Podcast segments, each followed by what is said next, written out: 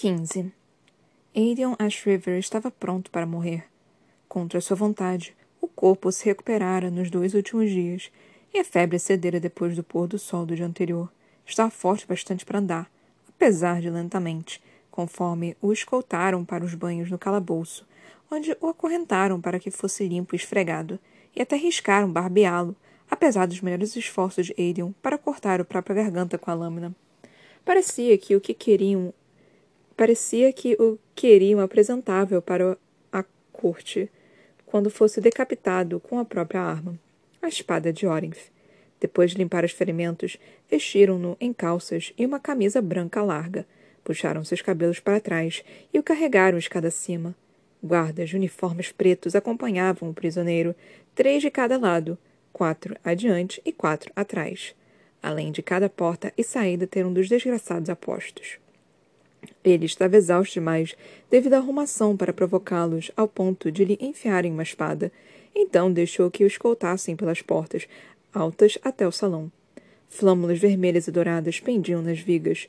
Flores de primavera cobriam cada mesa, e um arco de rosa de estufa tinha sido montado sobre a plataforma da qual a família real assistiria às festividades antes da execução. As janelas e as portas, além da plataforma na qual Aidan seria, mor seria morto, davam para um dos jardins. Um guarda estava posicionado nelas a cada 60 centímetros, outros no próprio jardim.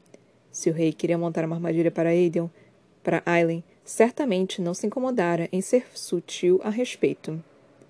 Ao ser empurrado pelos degraus de madeira da plataforma, Aidan percebeu que foi civilizado da parte deles dar um banco para que se sentasse. Pelo menos não precisaria ficar jogado no chão, como um cachorro, enquanto observava todos fingirem que não estavam ali apenas para ver sua cabeça rolar. Em um banco, percebeu ele com satisfação sombria, daria uma arma boa bastante quando a hora chegasse. Então Aidan permitiu que acorrentasse aos grilhões ancorados ao chão da plataforma. Deixou que colocassem a espada de Orinth em exibição poucos metros atrás dele, com um punho de osso arranhado reluzindo à luz da manhã. Era apenas uma questão de encontrar o momento certo para que ele escolhesse seu fim. 16. O demônio obrigou que ele sentasse em uma plataforma, em um trono ao lado de uma mulher coroada. Ela nem reparou que a coisa usando a boca do jovem não era a pessoa que dera a luz. Do outro lado estava o homem que controlava o demônio dentro dele. E mais adiante, o salão de baile, cheio de nobres falantes, alheios ao fato de que ainda estava ali. Ainda gritava. O demônio penetrara mais um pouco a barreira daquele dia e, agora, olhava pelos olhos dele com uma malícia antiga, reluzente. Estava faminto para aquele mundo. Talvez o mundo merecesse ser devorado pela coisa. Talvez exatamente esse pensamento traidor que tivesse ocasionado uma falha tão grande na barreira entre eles. Talvez o demônio estivesse vencendo. Talvez já tivesse vencido. Então ele foi forçado a se sentar naquele trono e a falar com palavras que não eram suas, e a compartilhar os olhos com algo de outro reinado, que lhe olhava o um mundo ensolarado com uma fome voraz e eterna. A fantasia coçava como inferno, a tinta pelo corpo não ajudava. A maioria dos convidados importantes tinha chegado nos dias que precederam a festa, mas aqueles que moravam na cidade ou nas encostas afastadas agora formavam uma fila luminosa que se estendia pelas imensas portas da entrada. Guardas estavam posicionados ali, verificando convites, fazendo perguntas, olhando para rostos que não estavam muito felizes em serem interrogados. As atrações, os vendedores e a criadagem, no entanto, foram instruídos a usar uma das entradas laterais. Foi ali que Aileen encontrou Madame Florin e sua trupe de dançarinas, usando fantasias de tule preto e seda e renda, como noite líquida no sol do meio da manhã. Com os ombros para trás, a barriga para dentro e os braços esticados nas laterais do corpo, Aileen se misturou tranquilamente ao bando. Os cabelos pintados de um tom de castanho avermelhado e o rosto coberto pelos cosméticos pesados, usados por todas as dançarinas, permitiram que se camuflasse bem o bastante. Aileen se concentrou inteiramente no papel de novata trêmula, em parecer mais interessada no que as demais dançarinas pensavam dela que nos seis guardas posicionados na pequena porta de madeira na lateral da parede de pedra. O corredor do castelo adiante era estreito, bom para adagas, ruim para espadas e mortal para aquelas dançarinas caso a jovem se metesse em confusão. Sarabinha tivesse, de fato, traído. Com a cabeça baixa, Aileen monitorou sutilmente o primeiro teste de confiança. Florim, com seus cabelos castanhos, caminhava ao lado da fileira de dançarinas, como um almirante a bordo de um navio. Envelhecida, porém linda, cada movimento de Florim era envolto em uma graciosidade que a própria Aileen jamais conseguira copiar. Não importava quantas lições tivesse tido com a mulher quando era mais nova. Ela fora a dançarina mais aclamada do Império. Desde a aposentadoria, permanecia a professora mais valiosa. General professora. Era como a jovem a chamara durante os anos em que treinara com a mulher, tendo aprendido as mais requintadas danças e maneiras de mover e cuidar do corpo. Os olhos cor de avelã de Florin estavam sob, sobre os guardas adiante, conforme parou ao lado de Aileen, com um franzido dos lábios finos. Ainda precisa trabalhar em sua postura, avisou a mulher. Aileen encontrou o olhar de esgueira de Florin. É uma honra ser substituída por você, madame. Espero que Gillian se recupere em breve da doença. Os guardas deixaram passar o que parecia ser uma trupe de malabaristas, então as dançarinas se aproximaram. Você parece estar de bom humor, murmurou a professora. Aileen fez questão de abaixar a cabeça, curvar os ombros e fazer uma. com que as bochechas corassem. A nova substituta tímida diante dos elogios da mestre. Considerando onde eu estava dez, dez meses antes, Florine fungou, e o olhar permaneceu nas finas faixas de cicatrizes no redor dos pulsos da jovem, as quais nem mesmo as espirais pintadas conseguiram esconder. Tinham subido a parte de cima das fantasias de costas nuas das dançarinas, mas mesmo assim e mesmo com a pintura corporal, as pontas superiores das cicatrizes cobertas de tatuagem apareciam. Você acha que eu tive qualquer coisa a ver com os eventos que levaram aquilo? As palavras de Alien foram um pouco mais altas que o esmagar dos sapatos de seda do cascalho ao responder. Você já estaria morta se fosse o caso. Não foi um blefe. Quando escrevera seus planos naquele navio, o nome de Florine foram um dos que anotara, então riscara, depois de considerar cuidadosamente. Aileen continuou. Confio que tenha feito os ajustes adequados não apenas a leve mudança nas fantasias para acomodar as armas e os suprimentos que ela precisaria levar para dentro. Todos pagos por Arobin, é claro. Não, as grandes surpresas viriam depois. Um pouco tarde para perguntar, não é? ronronou Madame Florine, as joias escuras no pescoço e nas orelhas brilhando. Deve confiar muito em mim para sequer ter aparecido. Confio que você gosta de dinheiro mais que gosta do rei. Arobin providenciara uma quantia exorbitante como pagamento para a mulher ela ficou de olhos nos guardas, então falou. E desde que o Teatro Real foi fechado por Sua Majestade Imperial, acho que nós duas concordamos que o que foi feito com aqueles músicos foi um crime tão imperdoável quanto os massacres dos escravos de Endover e Calacula. Sabia que apostara certo ao ver a tristeza percorrer os olhos de Florine. Paito era meu amigo, sussurrou a mulher, a cor sumindo das bochechas bronzeadas. Não havia melhor maestro, melhor ouvido. Ele fez minha carreira, me ajudou a estabelecer tudo isso. Ela gesticulou com a mão para englobar as dançarinas, o castelo, o prestígio que adquiria. Sinto falta dele. Não havia nada calculado, nenhuma frieza quando Aileen levou a mão do, ao próprio coração. Vou sentir falta de vê-lo conduzir a suíte Stygia todo outono. Passarei o resto da minha da vida sabendo que talvez jamais ouça música melhor, jamais experimente novo um pingo do que sentia ao me sentar naquele teatro enquanto ele conduzia. Madame Florine envolveu o próprio corpo com os braços. Apesar dos guardas adiante, apesar da tarefa que se aproximava a cada tique do relógio, Aren pressou de um momento para falar de novo. Mas não fora aquilo que fez com que a jovem concordasse com o plano de Arubim, com que confiasse em Florine. Dois anos antes, finalmente livre da coleira de Arubim, mas quase pedindo esmola por ter pagado as dívidas, Aren continuou com as lições de Florine, não apenas para se manter atualizada com as danças populares para o trabalho, mas para se manter flexível e em forma, a professora se recusara a aceitar seu dinheiro. Mais que isso, depois de cada lição, Florine permitira que ela se sentasse ao piano perto da janela e tocasse até que os dedos doessem, pois tinha sido forçada a deixar seu amado instrumento na fortaleza dos assassinos. A mulher jamais tinha mencionado aquilo, jamais fizera com que Aileen sentisse que era caridade, mas foi uma gentileza quando ela desa desa desesperadamente precisava de uma. Aileen sussurrando. Memorizou as preparações para você e suas meninas? Aquelas que desejam fugir podem pegar o navio que Arabim contratou. Deixei espaço para todas, caso seja necessário. Se forem boas o bastante para permanecer em Forte da Fenda, merecem o destino delas. Ayla não tinha arriscado ser vista se encontrando com Florine até então, e a professora nem ousara fazer as malas por medo de ser descoberta. Só levaria o que pudesse carregar consigo para a apresentação. Dinheiro, joias. E fugiria para o cais assim que o caos irrompesse. Havia uma boa chance de ela não sair do palácio. assim como as garotas, apesar dos planos de fuga fornecidos por Cal e Brulo e da cooperação dos guardas mais bondosos. Aileen se viu dizendo: Obrigada. A boca de Florine se elevou na lateral. Eis algo que você jamais aprendeu com seu mestre. As dançarinas na frente da fila chegaram aos guardas, e Florine suspirou, alto, então caminhou até as jovens, levando as mãos aos quadris estreitos, com poder e graça dominando cada passo em direção ao oficial de uniforme preto, que avaliava uma longa lista. Um a um, ele avaliou as dançarinas, comparando-as com a lista que levava, verificando anotações detalhadas. Mas, graças a Rez ter invadido o quartel na noite anterior e acrescentado um nome falso junto à sua descrição, Arya estaria na lista. As dançarinas se aproximaram, mas a jovem se manteve no final do grupo para ganhar tempo e observar detalhes. Pelos deuses, aquele castelo. O mesmo em todos os sentidos, mas diferente. Ou talvez ela estivesse diferente. Uma de cada vez, as dançarinas receberam permissão de passar pelos guardas de rostos inexpressivos e se apressaram pelo corredor estreito do castelo, rindo e sussurrando umas com as outras.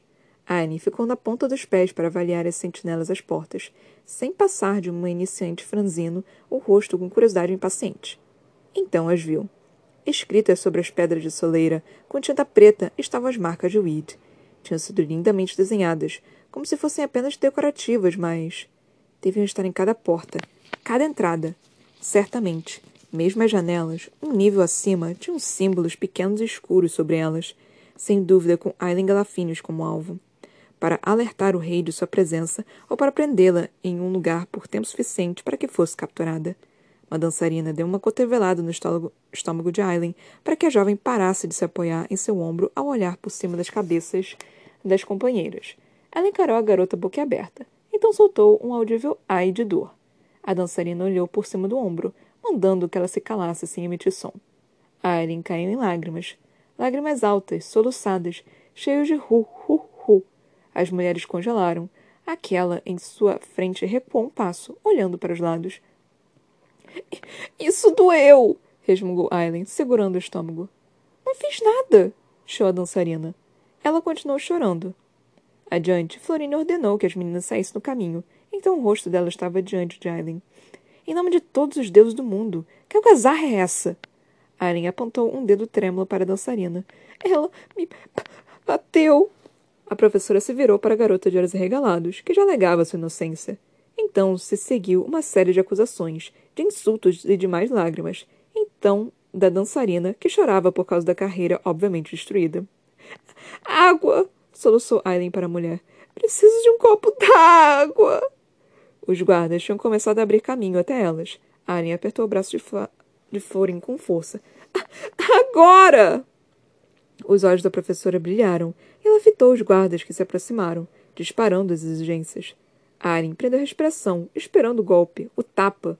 Mas ali estavam dos amigos de Ress, um dos amigos de Cal, usando uma flor vermelha presa ao peito, como foi pedido, correndo para pegar água. Exatamente onde Cal disse que ele estaria, apenas para o caso de algo dar errado. Aren se agarrou a Florine até que a água aparecesse. Um balde e uma concha, o melhor que um homem conseguia fazer. Ele sabiamente não encarou. Com um pequeno soluço de agradecimento, ela pegou os dois objetos das mãos dele, que tremiam levemente. Aren deu uma cutucada sutil com o pé em Florin, apressando-a para a frente. Venha comigo, ordenou a madame, fervilhando, arrastando a jovem para a frente da fila. Cansei dessa estupidez. Você quase destruiu sua maquiagem. Com o cuidado de não derramar água, Aren permitiu que fosse puxada até a sentinela de rosto impassível à porta. Minha substituta tola e inútil, Diana, disse a mulher para o guarda com uma frieza impecável na voz, inalterada pelo demônio de olhos negros que encarava. O homem avaliou a lista nas mãos, verificando, verificando. Então riscou um nome. Trêmula, Aileen tomou um gole de água da concha, então enfiou de volta no balde. O guarda a fitou mais uma vez. Ela fez o lábio inferior estremecer, fez as lágrimas se acumularem de novo conforme o demônio dentro dele a devorou com os olhos, como se todas aquelas lindas dançarinas fossem sobremesa. Entre, grunhiu o homem indicando com o queixo o corredor a seguir. Com uma oração silenciosa, Aileen deu um passo na direção das marcas de weed escritas sobre as pedras da soleira. Então tropeçou, fazendo com que o balde d'água se derramasse sobre os escritos. Ela chorou ao atingir o chão, os joelhos latejando com dor verdadeira, e Florine alcançou imediatamente, exigindo que a jovem parasse de ser tão desastrada e tão resmungona.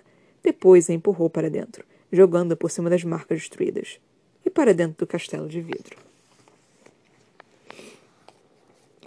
17. Depois que Florine e as outras dançarinas tiveram permissão de entrar, todas foram amontoadas em um estreito corredor de serviço. Em questão de momentos, a porta do outro lado se abriria para a lateral do salão do baile e elas flutuariam para fora como borboletas. Borboletas pretas e brilhantes, ali para apresentar Damas de Companhia da Morte, a dança de uma das sinfonias mais populares. Não foram paradas ou interrogadas por mais ninguém, embora os guardas em todos os corredores as tivessem observado como gaviões, e não do tipo príncipe férico transfigurador. Tão pouco dos homens de Cal estavam presentes, nenhum sinal de Ress ou de Bruno, mas todos estavam onde o capitão prometera que estariam, com base nas informações de Ress e de Bruno. Uma bandeja de presunto assado com mel e sálvia crocante passou por elas no ombro de uma criada, e Aileen tentou não apreciar o prato, não aproveitar os odores da comida do inimigo, mesmo que fosse uma comida muito maravilhosa. Bandeja após bandeja passou, carregada por criados de rostos vermelhos, sem dúvida ofegantes devido à caminhada desde as cozinhas. Truta com amêndoas, aspargos crocantes, tubos de creme fresco batido, torta de pera, bolos de carne. Aileen inclinou a cabeça, observando a fileira de empregados. Um meio sorriso se abriu em seu rosto. Esperou que voltassem para a cozinha de mãos vazias. Por fim, a porta se abriu de novo e uma criada esguia, com um avental branco impecável, ocupou o corredor escuro, as mechas soltas dos cabelos pretos como nanquim caindo da trança conforme corria para pegar a bandeja seguinte de torta de pera na cozinha. A jovem manteve o rosto inexpressivo, desinteressado quando Nesrin Falek afetou. Aqueles olhos pretos e puxados para cima se cerraram levemente, surpresa ou nervosa. Aileen não soube dizer. Mas antes que conseguisse decidir como lidar com aquilo, um dos guardas indicou que Florine era, que era a hora. Aileen permaneceu de cabeça baixa, mesmo ao sentir o demônio dentro do homem voltar a atenção para ela e para os demais. Nesrin tinha sumido. Havia desaparecido escada abaixo, quando se virou. Florine caminhou ao longo da fileira de dançarinas esperando a porta, as mãos entrelaçadas entre o corpo. Costas esticadas, ombros para trás, pescoços erguidos. Vocês são leves, são ar, são graciosidade. Não me desapontem. A professora pegou o cesto de flores de vidro preto que dera a dançarina mais habilidosa para carregar. Cada flor exótica reluzia como diamante ébano à luz fraca do corredor. Se quebrarem as flores antes da hora de jogá-las para baixo, será seu fim. Elas custam mais do que vocês valem, e não há flores sobressalentes. Uma a uma, Florine entregou o adereço pela fila. Cada uma delas era resistente bastante para não se partir nos minutos seguintes. Florine chegou a Aileen com o cesto vazio. Observe-as e aprenda, disse a mulher, alto bastante para que o guarda-demônio ouvisse, e colocou a mão no ombro da jovem, sempre a professora consoladora. As outras dançarinas, agora se movendo, alongando pescoço e ombros, não olharam na direção das duas. Aren assentiu, comportadamente, como se tentasse esconder lágrimas de desapontamento. Então saiu da fila para ficar ao lado de Florine. Trompetes soaram pelas fendas em volta da porta, e a multidão comemorou alto bastante para fazer o chão tremer. Espiei o salão, comentou Florine, tão baixo que Aren mal conseguiu ouvir, para ver como o general está. Parece magro e pálido, mas está alerta. Pronto. Para você. A jovem ficou imóvel. Sempre me perguntei onde Arobin o encontrou, murmurou a professora, encarando a porta como se pudesse ver atrás dela. Porque se deu tanto trabalho para fazer com que você cedesse à vontade dele, mais que os outros. A mulher fechou os olhos por um momento, e ao abri-los, aço brilhava ali. Quando destruir os grilhões deste mundo e forjar o próximo, lembre-se de que a arte é tão vital quanto comida para um reino. Sem ela, um reino não é nada e será esquecido no tempo. Já juntei dinheiro suficiente na minha porcaria de vida para não precisar de mais. Então vai entender muito bem quando eu disser que não importa onde estabelecerá seu trono nem quanto tempo vai demorar, irei até você, levando música e dança. Aileen engoliu em seco, Antes que pudesse dizer qualquer coisa, Florina deixou no fim da fila e caminhou até a porta. Então parou ali, olhando para cada dançarina. A mulher falou apenas quando os olhos encontraram o de Aileen. Deem ao nosso rei a apresentação que ele merece. Ela abriu a porta, inundando o corredor com luz e música e o cheiro de carnes assadas. As outras meninas inspiraram coletivamente e se adiantaram, uma a uma, agitando aquelas flores de vidro escuro acima delas. Conforme as viu caminhando, Alien obrigou o sangue em suas veias a se tornar uma chama negra. Aidan. O foco era Aidan, não o tirano sentado à frente do salão. O homem que assassinara sua família, que assassinara Marion, assassinara seu povo. Se aqueles eram os últimos momentos da jovem, então ao menos morreria lutando, ao som de uma música extraordinária. Estava na hora. Um fôlego, então outro. Ela era herdeira do fogo. Ela era fogo e luz e cinzas e brasa. Era Aileen, coração de fogo, e não se curvaria para nada nem ninguém, exceto a coroa que era dela por direito, por sobrevivência e por triunfo. Aileen esticou os ombros e caminhou na direção da multidão coberta de joias. Adrian ficara observando os guardas durante as horas que estivera acorrentado ao banco, analisando quem seria melhor atacar primeiro, quem favorecia certo lado ou perna, quem poderia hesitar ao enfrentar o lobo do norte e, mais importante, quem era impulsivo e burro bastante para finalmente o matar, apesar do comando do rei. As apresentações tinham começado, chamando a atenção do público que estivera descaradamente o encarando, e, quando as duas dúzias de mulheres entraram flutuando e saltando e girando no amplo espaço entre o palanque e a plataforma de execução, por um momento Aiden se sentiu mal por interromper. Aquelas dançarinas não mereciam ser pegas em meio ao derramamento de sangue prestes a começar. Parecia adequado, no entanto, que as fantasias brilhantes fossem do mais profundo preto, ressaltadas com prata. As damas da companhia da morte, percebeu Aiden, era quem elas representavam. Era um sinal, tanto quanto qualquer outro. Talvez a Silba de olhos negros oferecesse a ele uma morte gentil, em vez de um, uma cruel, nas mãos ensanguentadas de Hellas. De toda forma, Aiden se viu sorrindo. A morte era a morte. As dançarinas jogavam punhados de pó negro cobrindo o chão com aquilo, representando as cinzas dos caídos, provavelmente. Uma a uma, deram lindas piruetas e se curvaram diante do rei e de seu filho. Hora de entrar em ação. O soberano se distraía com uma guarda uniformizado que sussurrava ao seu ouvido. O príncipe assistia à dança com um desinteresse entediado, e a rainha tagarelava com qualquer que fosse o membro da corte que favorecia na ocasião. A multidão bateu palmas e ovacionou a apresentação que seguia. Todos tinham comparecido com os trajes mais finos, uma nobreza tão insensível. O sangue de um império pagaria por aquelas joias e sedas, o sangue do povo de Aedeon. O sangue de um império pagara por aquelas joias e sedas, o sangue do povo de Aedeon. Uma dançarina sobressalente se movia em meio ao público, alguma substituta, sem dúvida tentando ver melhor a apresentação. E talvez ele não tivesse pensado duas vezes a respeito, caso a mulher não fosse mais alta que as demais. Maior, com mais curvas, os ombros mais largos. Ela se movia de forma mais pesada, como se estivesse naturalmente enraizada à terra. A luz a alcançou, brilhando pela renda das mangas da fantasia e revelando espirais e redemoinhos marcados na pele, idênticos à pintura nos braços e nos peitos das outras meninas, exceto pelas costas, onde a pintura era um pouco mais escura, um pouco diferente. Dançarinas daquele tipo não tinham tatuagens. Antes que Aiden conseguisse ver mais, entre um fôlego e outro, um grupo de damas com vestido de baile imenso bloqueou a mulher de vista. Em seguida, ela sumiu atrás de uma porta com cortina, passando direto pelos guardas com um sorriso tímido, como se estivesse perdida. Quando surgiu de, no de novo, menos de um minuto depois, Aiden só soube que era ela pelo corpo, pela altura. A maquiagem tinha sumido e a saia de tule fluido tinha desaparecido.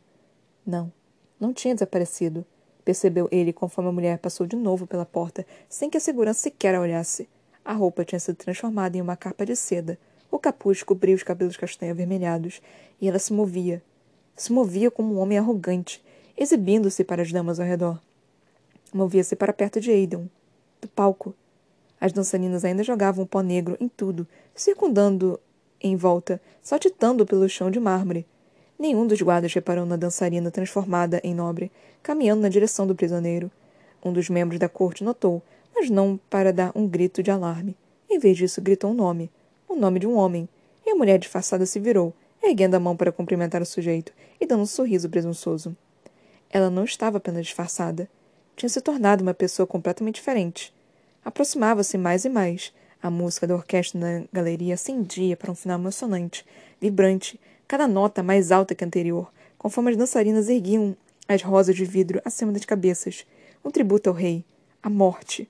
A jovem disfarçada parou fora do círculo de guardas que acompanhava o palco de Aiden, tateando o próprio corpo, como se procurasse um lenço que tinha sumido enquanto murmurava uma fileira de xingamentos.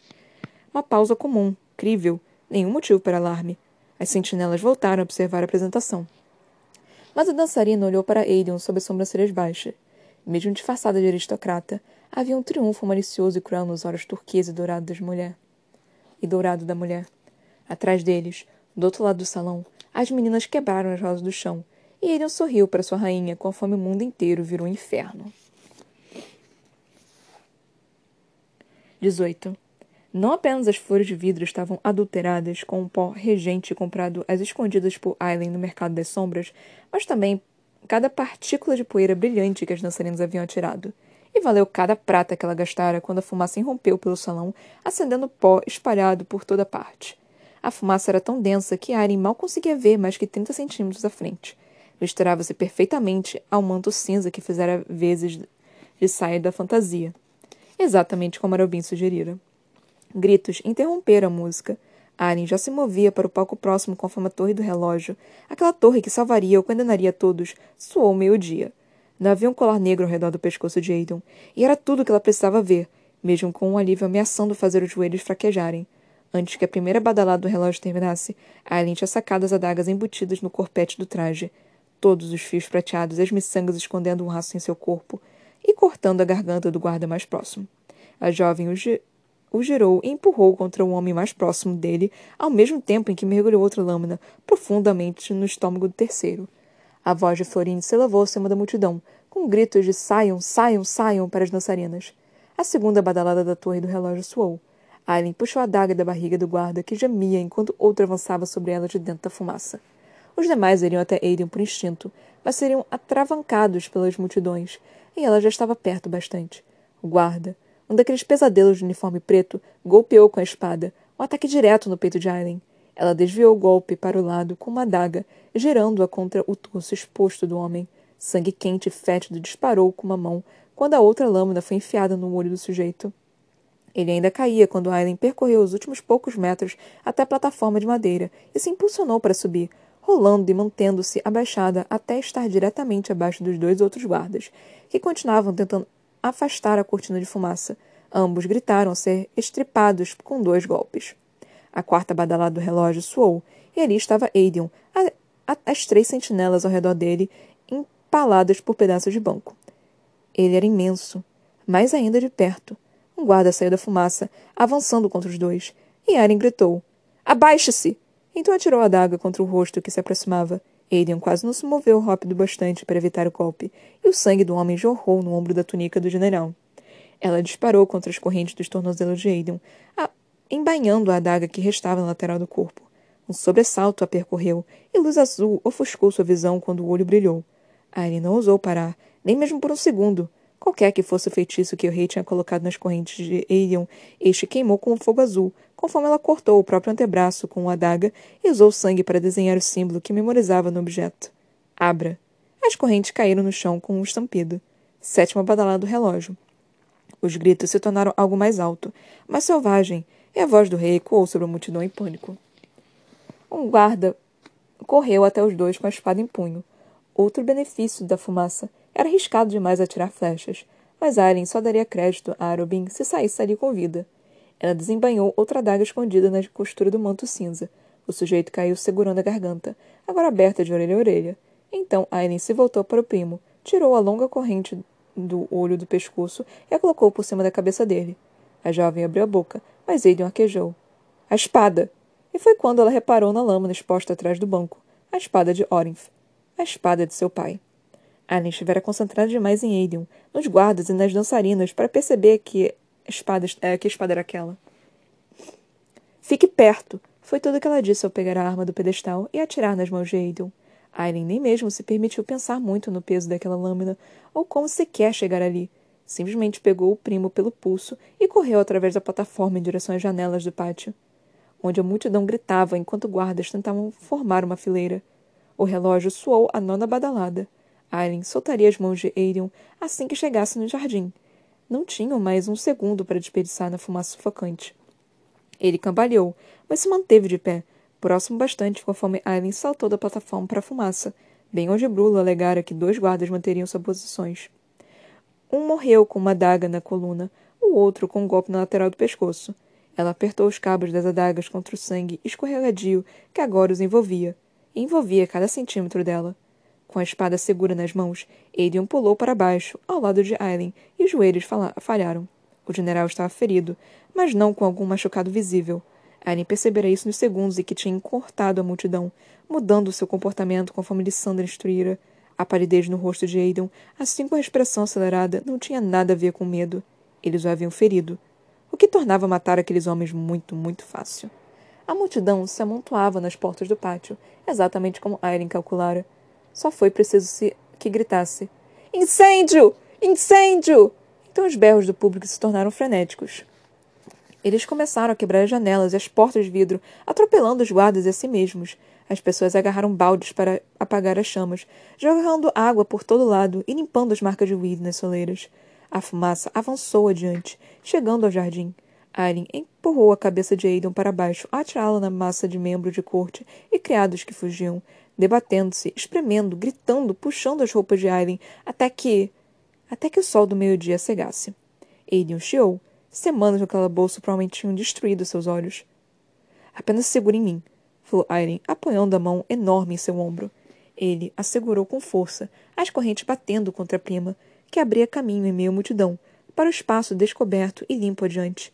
A torre do relógio soou a décima segunda e última badalada, quando Aileen e Aidan pararam de repente diante de uma fileira de seis guardas que bloqueava a entrada para as cercas vivas do jardim.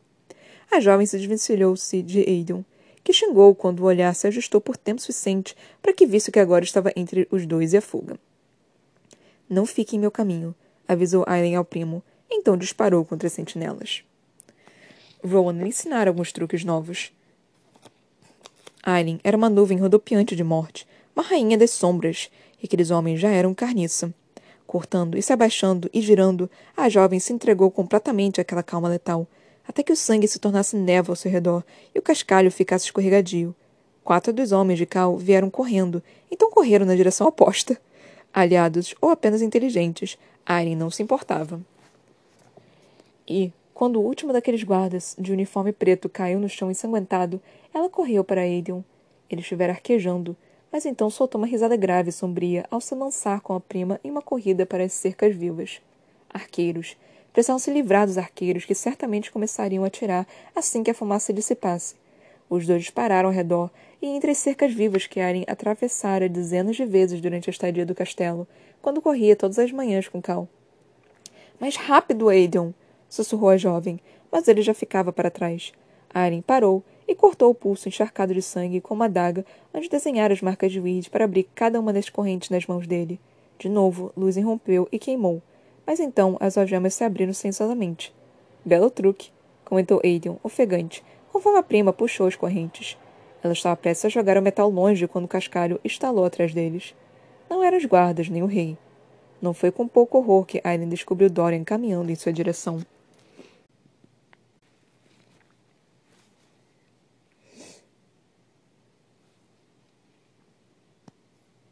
Gente. Gente. Gente! Mas o que. Ai, meu Deus do céu. Mano, Sarah J. Maas tá de parabéns, hein? Puta que me pariu. Cara, no, nos quatro livros anteriores, eles começaram meio meh. Eles começaram meio que tipo, ah, então, vou dar uma enroladinha aqui pra nada acontecer, que não sei o quê. Mas puta que me pariu, esse livro já começou com tiro, porradaria e bomba. Já começou, já, já começou um estridente atrás do outro, já começou com, com, com briga, com romance, com romance quebrado, com com salvação, com, com tiro, porrada e bomba, com. Ai, meu Deus! Que desespero! Que, que incrível! Que. Ai! Nossa! A, a, ai, tô amando, tô amando, tô amando, tô amando, amando! Nossa, esse livro, por enquanto, tá sendo o melhor de todos eles. Quer dizer, é, vamos ver, nós estamos no quinto livro. É que ele, esse livro ele começou com uma força, uma força tremenda. Os outros livros eles começaram meio que meio que tímidos, sabe? Com alguma coisinha assim, meio meh, meio hum. Então eles não estavam tão assim. O primeiro livro ele é um prólogo, então assim, ele não está exatamente na, na lista do, dos melhores livros. Aí o segundo livro começou a saga Trono de Vida, né? E foi bonitinho, nós tivemos um pouquinho de Vucu Vucu lá com Dorian e a Selena. Ai, meu Dorian.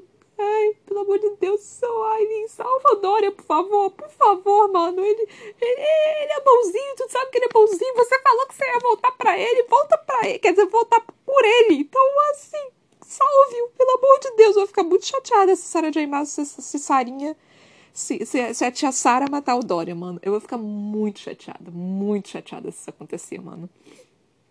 Mas Aí nós tivemos lá um negócio bem interessante com o, o segundo livro. Aí o terceiro livro eu achei que ele foi bem legal. Eu realmente gostei bastante do terceiro livro. Nós fomos apresentados a Aileen Galafinius. E aí as teorias malucas já começaram. E aí eu ficava mudando o tempo todo. Tipo, cada, cada dia eu falava tipo, não, Selena é Aileen. Não, Selena é irmã de Aileen. Não, Selena era uma criada de Aileen. Não, Selena é Aileen mesmo. E realmente a Selena era Aileen mesmo. Então, bons tempos. Aí nós tivemos o quarto livro, que foi meio que uma pausa, né? Um, um meio que um, um, um, Como se diz? Um livro inteiro, basicamente, de redescobrimento e de muita dor no coração. E agora nós temos o quinto livro, que é Tiro, Porrada e Bomba que é dedo no cu e gritaria, que, que eu, meu coração tá acelerado, que eu tô tipo, mano, ela conseguiu salvar o Eitan, eu tô tão feliz com isso, mas ao mesmo tempo, puto que me pariu, o Tony acabou de aparecer. E a Sarah J. Maas agora aprendeu, né, a deixar a porra dos livros em cliffhanger em, nos capítulos em cliffhanger. Antes os capítulos acabavam, eles acabavam de uma forma meio que tranquilinha, né? Cara, ela mudou completamente o estilo dela no quinto livro, a partir do quinto livro. Esse livro tá completamente diferente dos outros livros. Tá completamente diferente. O quarto livro, o, do, o primeiro, segundo e o terceiro, você conseguia ver um padrãozinho.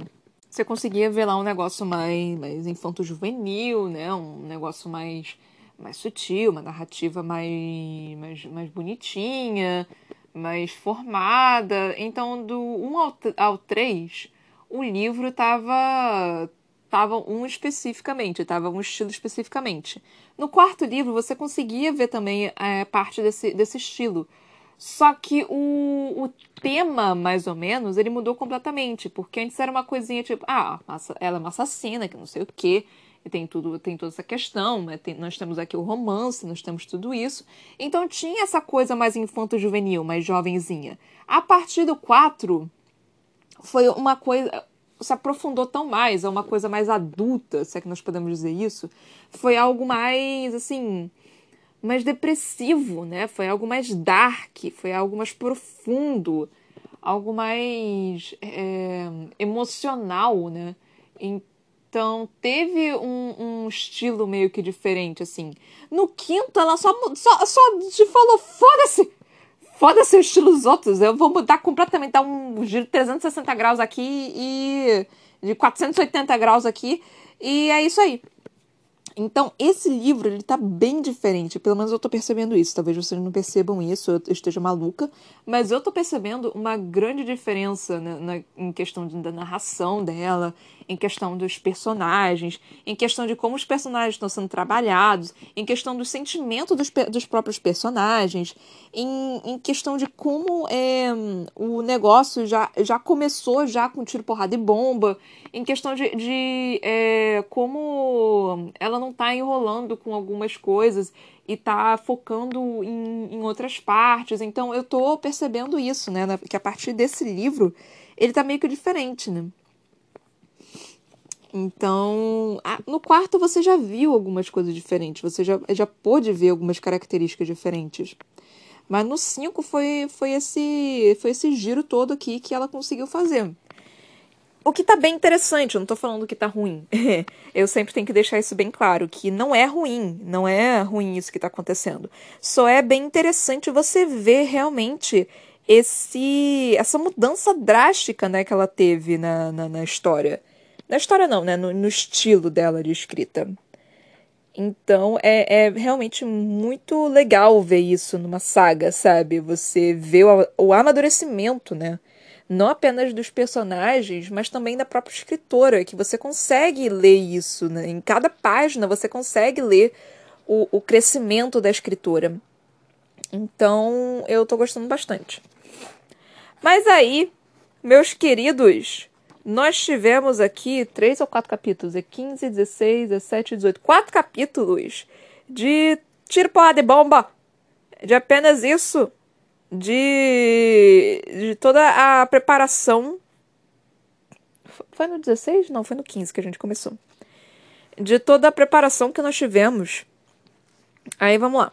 Nós começamos com o capítulo 15, né? Que foi um capítulo simplesinho, que foi basicamente do Aiden se preparando para morrer. E é interessante isso, cara, porque não é exatamente necessário você colocar essa parte do Aiden mas esse tipo de capítulo é que traz ansiedade, sabe? É que deixa você ansioso para você ler, tipo, e você fica, minha filha, para de enrolar, eu quero saber o que, que vai acontecer. Então, esse tipo de capítulo é, eu acho divertido, para falar a verdade, que eu faço isso nos meus livros, que é assim, é, não preciso dele, mas eu quero deixar o, o momento mais importante uma, uh, deixar o, o leitor mais ansioso possível até a hora da, da, do, uh, do, do clímax. Então, o que que, o que que acontece? Essa parte, esse capítulo 15, honestamente, ele não é necessário. Ele, assim, é um, é um fillerzinho. Mas ele... Ele consegue crescer o suspense, ele faz crescer aquela ansiedade. É tipo quando você tá num filme e você vê, sabe, a preparação daquela pessoa indo até, indo até sei lá, a, a forca ou qualquer coisa. E a pessoa tá correndo até ela. Tem uma cena, tipo, nisso no. Eu vou utilizar aqui um desenho, tipo, Pocahontas. Que quando é, é a hora que o John Smith ele ia ser morto, né, pelo pai lá da Pocahontas, que eu esqueci o nome dele. E ela não sabia onde é que eles estavam. E aí a, a a mostrou. Então, tipo, tem aquela música, tem aquele negócio todo, tem aquela empolgação e tem aquele aquele clímax antes do negócio, ele, lev ele levando o John Smith para morrer. E a Pocahontas correndo, tipo, desesperadamente. Não, eu tenho que correr, eu tenho que chegar até ele, eu tenho que não sei o que. Então é justamente isso, sabe? Não é exatamente necessário, mas é algo que é, é, é que, que cresce na sua ansiedade e que faz você desejar ler mais rápido e ler mais e assistir e, e, e vai crescendo a sociedade. Então é um, um, uma estratégia que é muito interessante. Eu adoro isso, é bem legal. Então é meio que proposital que a gente faz isso, sabe? A gente não quer te dar essa, essa parte tão, tão rapidamente. Ai, então, perfeito. Aí nós tivemos o capítulo 16, nós começamos o capítulo 16, tipo, um pouquinho com o, o Dorian. Ele tá se perdendo cada vez mais dentro do. junto com o príncipe Valg e. Ai, mano. Dorian, você não pode se perder. Aí nós tivemos o resto do capítulo 16, né? Que. É 16? É 16. Onde nós vimos, nós podemos ver como a Aileen conseguiu entrar no castelo. Aqui, outra parte, né? Tipo, uma leve enrolação. Mas isso é realmente importante. É, é, é, é, importante você contar como que ela entrou, como que ela chegou, como que ela fez, como chegou aquilo. E também as questões das marcas de Weird. Então, isso é algo importante na, na questão da narrativa. É, eu sei que eu tô indo muito na questão eh, estruturalmente da, da, do negócio, mas é porque eu tô realmente avaliando o livro, sabe? É, mesmo que não fosse assim, mesmo que tipo, só fosse jogado, eu provavelmente ia gostar, dependendo da forma que, que fosse escrito, sabe? Tudo depende da forma que você escreve. Tem gente que escreve muito bem de uma forma jogada, tem gente que escreve mal pra cacete. Sarah J. Maas, ela sabe trabalhar com o que ela tem. Sarah J. Maas sabe direito. Ela, ela, essa mulher sabe o que ela tá fazendo. Ela escreve direitinho, mano. Ela sabe, ela sabe ligar os plot twists lá com ela. Ela sabe o que ela tá fazendo.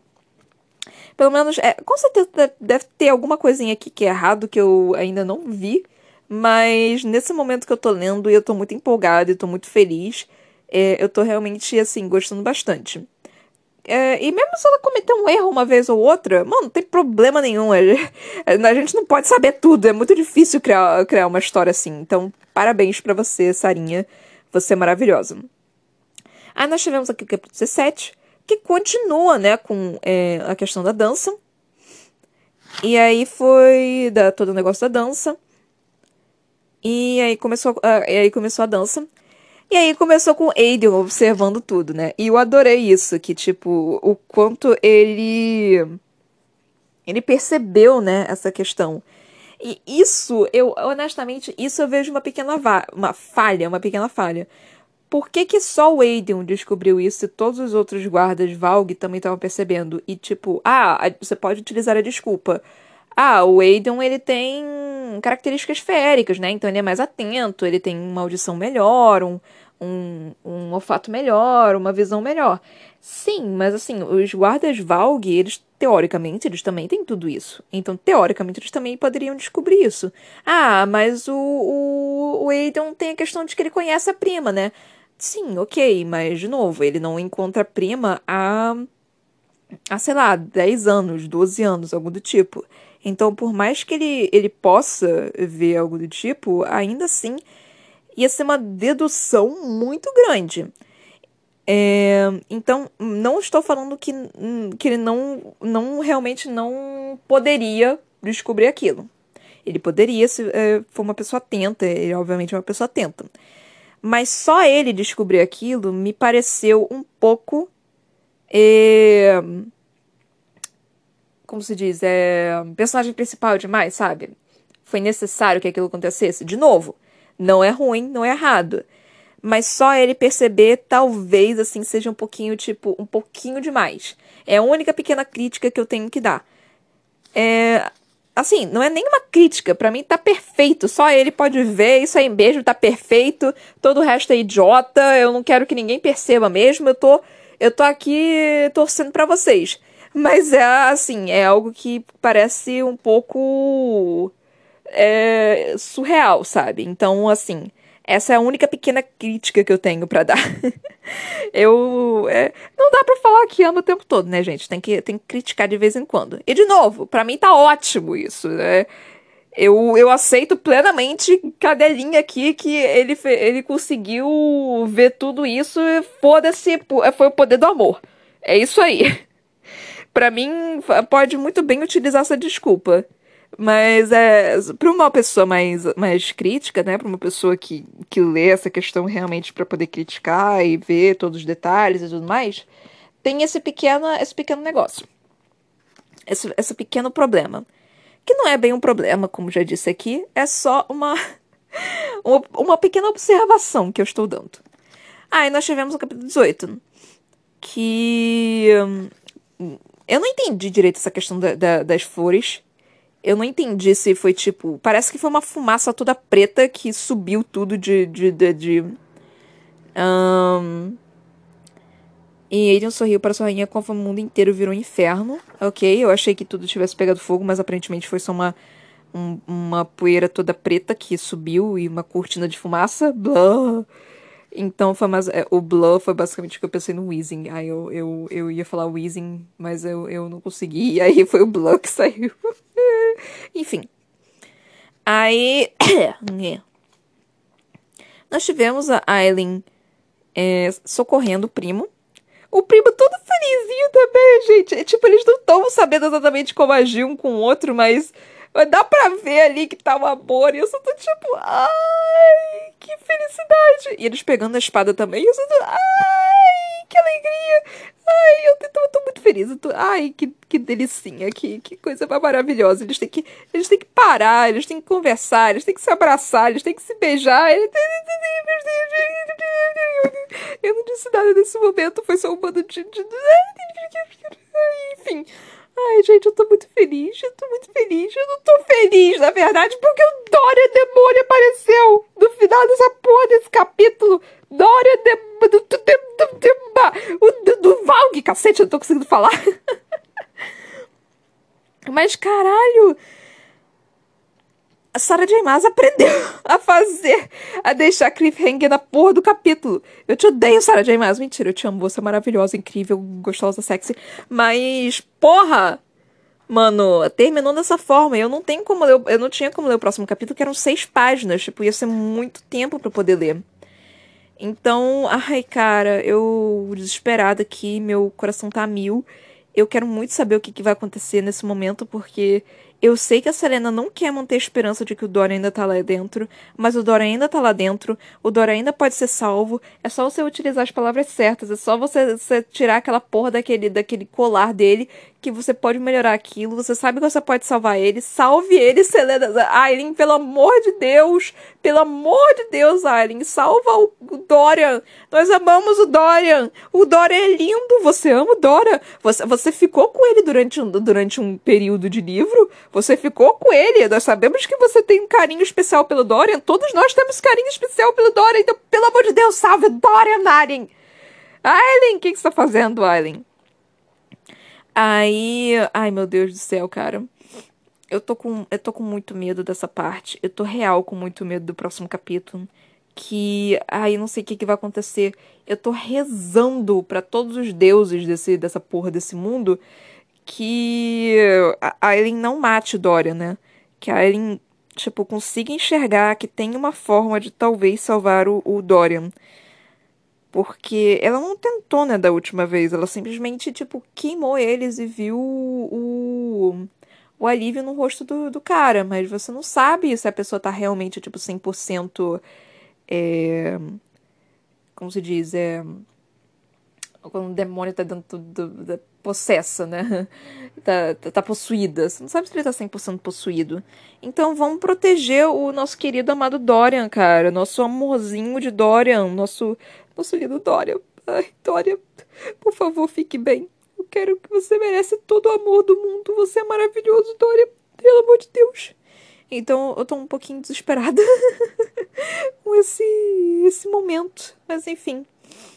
É, acho que é isso, né, que eu tenho para comentar. Comentei coisa pra cacete. Ai, meu Deus, estamos ao quê? A um, talvez dois, três, quatro, um quintuplo do livro. Estamos apenas um quintuplo do livro. Esse é um livro relativamente grande, né, para falar a verdade. Ele não é o maior deles. O último livro ele tem, sei lá, umas 800 páginas, então nós vamos ficar aqui por pelo menos uns dois meses eu lendo o livro. É... Então é isso, eu espero que vocês tenham curtido né, as minhas falas e o meu desespero e os meus chiliques e tudo mais. Eu espero que vocês estejam curtindo a saga, o livro, o... a história que eu escolhi para compartilhar com vocês, né? É, se possível, compartilhar, é, vocês compartilharem também essa, essa jornada que estamos tendo, né? grande jornada que estamos tendo a, é, é, a, jornada é uma coisa muito bizarra, né? Que parece que, sei lá, a gente está num retiro de, de qualquer religião e estamos chamando de alguma jornada. Mas não deixa de ser um pouquinho, né? Estamos na religião trono de vidro. Mas se puderem compartilhar, né, esse podcast com as pessoas, tipo, todo mundo que você conhece, explicar para elas que eu dei o primeiro, depois eu comento em cima, falar para elas, eh, se vocês curtirem, né, e realmente assim, eu, eu fico realmente muito feliz que eu tô vendo que tem mais gente ouvindo meu podcast, então uma satisfação muito grande ver que tem realmente pessoas ouvindo, então realmente me deixa muito feliz. É, falem para as pessoas ouvirem as introduções também, se possível, porque nas introduções eu explico exatamente como que funciona aqui, o que, que vai acontecer, eu explico um pouquinho sobre mim também e um pouquinho desse projeto em, nas coisas.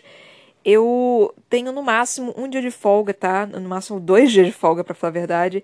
Se eu tiver mais do que isso é porque eu tirei férias ou eu não tô bem da cabeça e eu resolvi dar uma pausa grande e são férias, enfim.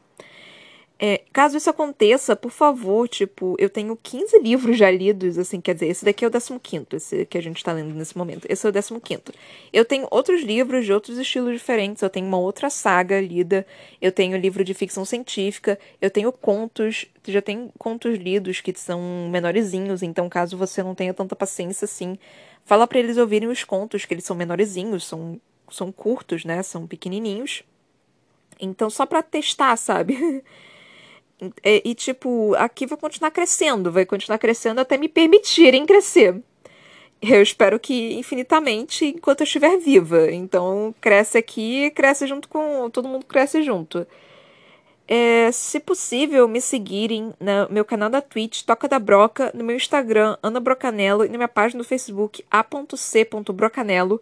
O Brocanello tem dois L's, tá? L de lambida é, se puderem me seguir nesses lugares, tá? Eu ia ficar super feliz. Eu tento trabalhar sempre em todos esses lugares. Tipo, meu canal na Twitch, eu sempre faço live. Eu tento fazer live. Ah, nesse momento, estou tentando fazer lives três vezes por semana. O Instagram, eu tô sempre tentando postar fotos legais, né, de é, como se diz, de propaganda ou até de do look que eu tô fazendo para minha para meu canal na Twitch, porque eu não tenho mais absolutamente nada para fazer, porque eu tô em casa o dia inteiro, eu não saio de casa para nada. É, e eu também tenho um livro publicado que se chama Pandora, que você pode encontrá-lo na, nas lojas virtuais Amazon e na editora Visão em formato e-book e físico, só nesse momento é em book físico nessas lojas virtuais. Eventualmente eu vou poder vender também, mas pandemia ainda, né, galera? Vamos todo mundo se cuidar. É, eu sei que eu falo, tipo, eu falo muita coisa nesses podcasts. Eu sei que às vezes eu falo algumas coisas que são meio controversas, às vezes eu falo algumas coisas que nem todo mundo concorda. É, eu sei que eu falo, às vezes eu falo alguma merda. Então, assim, se eu falar alguma coisa do qual você não concorda, do qual você não gostou, do qual você sabe que é errado, pode vir falar comigo tranquilamente, assim, e discutir comigo como ser humano normal, um ser humano educado. Você pode vir discutir comigo tranquilamente. É só não me xingar, é só não xingar minha mãe, minha família, de me ameaçar de morte, de estupro, seja lá o que for. Que, assim, eu sou um ser humano que aceita bastante coisa. Tem coisas, obviamente, que é, são fatos, né? Por exemplo, é, eu sempre utilizo a questão da, da Terra plana. Mas, assim, eu não tenho religião.